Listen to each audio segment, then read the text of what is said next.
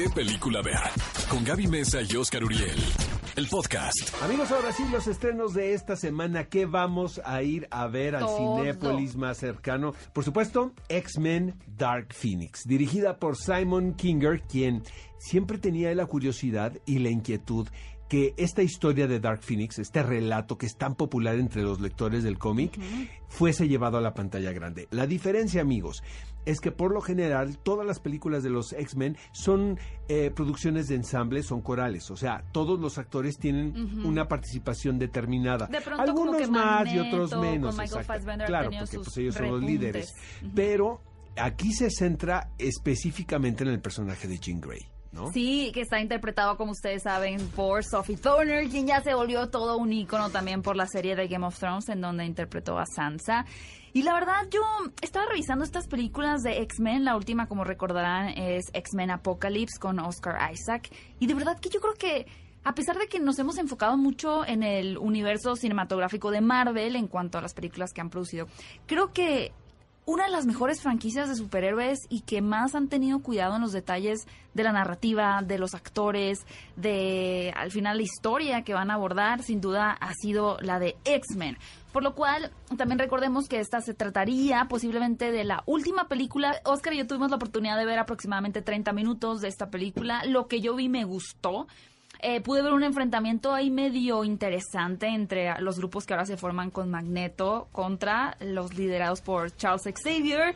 Espero que esa no sea la batalla final porque es- estaba buena, pero no era así como wow.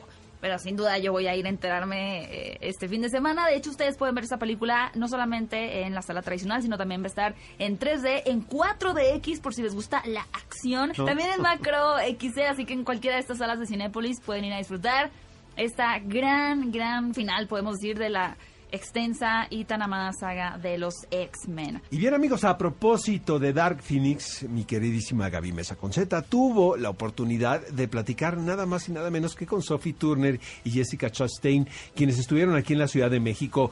Eh, se tomaron fotografías en los lugares más emblemáticos. Yo les invité unas enmoladas. Tú les invitaste unas Sí, pero me enmoladas. dijeron que no. No, gracias, No. ¿verdad?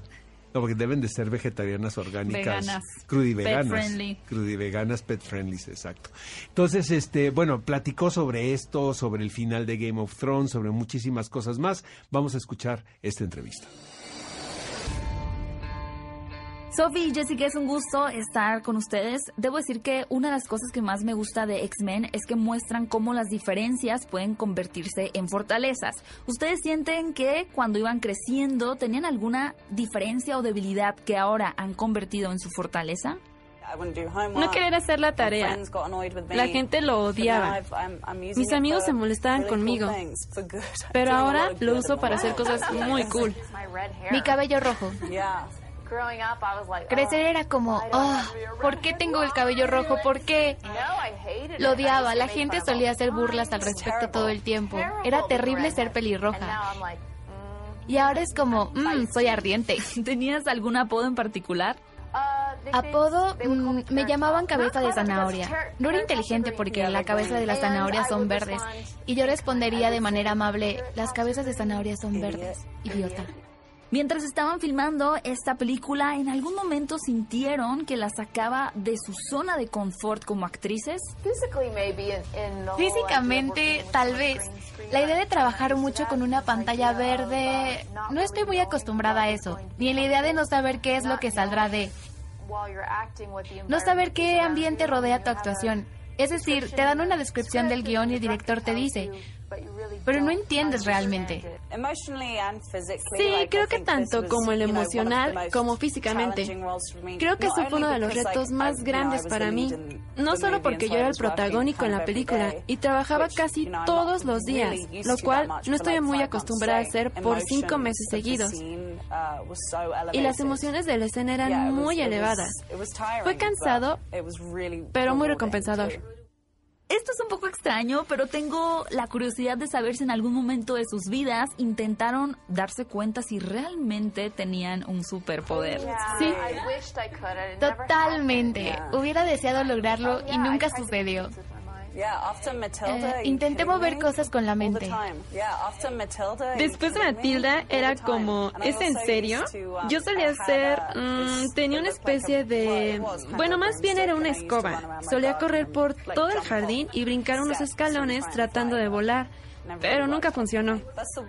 Una de las peores cosas de crecer es darte cuenta que nunca, nunca podrás lograr hacer eso. Bueno, ahí lo tienen, de verdad disfruté muchísimo poder entrevistar a estas dos talentosísimas actrices y mujeres a quienes admiro muchísimo. Y bueno, Sophie Turner también nos contó que no vio, ella no vio el final de Game of Thrones. Pero lo que yo sí quiero que ustedes vean es la nueva película de nuestros mutantes favoritos titulada X-Men Dark Phoenix, porque a partir de este momento, a partir de este fin de semana, ya la pueden disfrutar en muchos formatos, en IMAX, en 4DX o como ustedes prefieran, en las salas de Cinépolis. Así que corran, compren sus boletos y váyanse a ver X-Men Dark Phoenix. Amigos, hemos hablado mucho de esta película en este programa. Es una producción nacional titulada Solteras, dirigida por Luis Javier Enaine. Esta comedia romántica que de alguna manera se sale un tanto de los estándares y de los de las estructuras que, hemos estado viendo últimamente dentro del género. Sí, claro. Lo que hace genial, lo que hace muy divertida esta película es justamente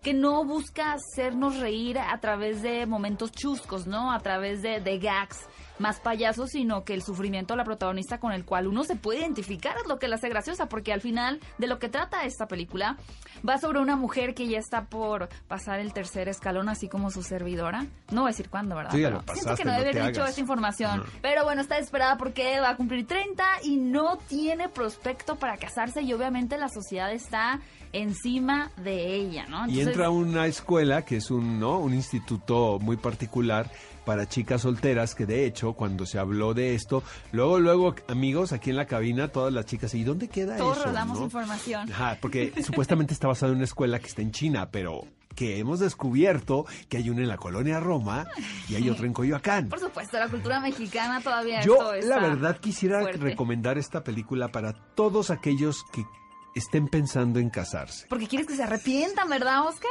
No, está bien. Siempre el matrimonio es muy hermoso. Cuando dense cuenta. Amigos, dense cuenta, la verdad. No necesitan casarse.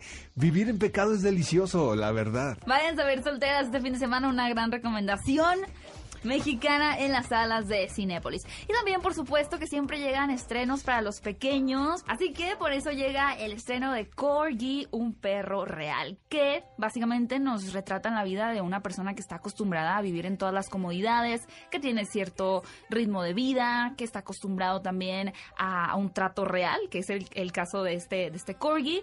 Y en un punto, pues, se pierde por ahí, encuentra que hay otro tipo de caninos también que llevan una vida absolutamente diferente a las suyas, que son los perros callejeros, por lo cual tendrá este choque y esta autorrealización acompañada de una aventura de lo que hay más allá de lo que él conoce, ¿no? Así que bueno, sin duda Corgi, un perro real, es una película que deja un mensaje muy lindo de saber que hay cosas más allá de nuestras narices y en este caso de la nariz canina de Corgi el perro real. Amigos, y para continuar con el Festival de Cine de Nicolas Cage, llega una película titulada El Portal del Más Allá. Qué actor tan más bizarro, tan más extraño, pero yo creo que eso también lo hace fascinante. Ahora, de cuatro que hace, le queda bien una, ¿no? No, yo creo que al final tiene un perfil eh, donde siempre se posiciona como el héroe, ¿no? Como aquel héroe aparte que sufre, porque tiene que ser una persona pues atormentadísimo, porque tiene cara de Living Las Vegas. Sí, de, de, que no la ha pasado bien, de que se desveló. Pero bueno, la, la, película que ahora estrena nuestro queridísimo Nicolas Cage, a quien todos llevamos cerca al corazón, se titula El portal del más allá. Y aquí que de verdad, ¿en qué problema se metió Nicolas Cage? Porque resulta que su esposa y su hija fallecen en un accidente y un día conoce a una especie de medium quien le asegura que puede contactar a su hija, que la intención de Nicolas Cage es poder hablar con ella, no sé, hacerle algunas preguntas de dónde está, si está bien y demás, pero le sale un poquito el tiro por la culata porque no aparece la hija, sino la esposa. Y pues como ya vieron en... es eso por andar invocando a los, a los que ya no están. No lo hagan en casa, amigos, esto. En anden ahí invocando gente que ya no está, porque luego le sale otro, ¿no? No sale, quieres, sale ¿no? Con premio. Exacto. Sales la persona que no quieres que aparezca, ¿estás de acuerdo? Eso le, eso pasó, le pasó a Nicolas Cage. A Nicolas Cage. No sigan el ejemplo de Nicolas Cage, pero bueno, al final es una película de total entretenimiento si ustedes disfrutan este tipo de cintas donde el protagonista está en problemas, en un gran lío y tiene que salir de ahí a como de lugar, no pueden dejar de ver el portal del más allá. Y finalmente, amigos, tenemos la última locura de la señora Darling. Uf, Esta es una buenísima. película dirigida por Julie Bertuccelli y aquí el atractivo principal es que es protagonizada por la gran Catherine Deneuve y la historia va de esto, amigos. Es una mujer que un día despierta, vive cerca de un cerca de París, pero en, una, en un pueblo eh, y despierta convencida de que va a ser el último día de su vida. Como una, una premonición, ¿no? De Exacto. Entonces.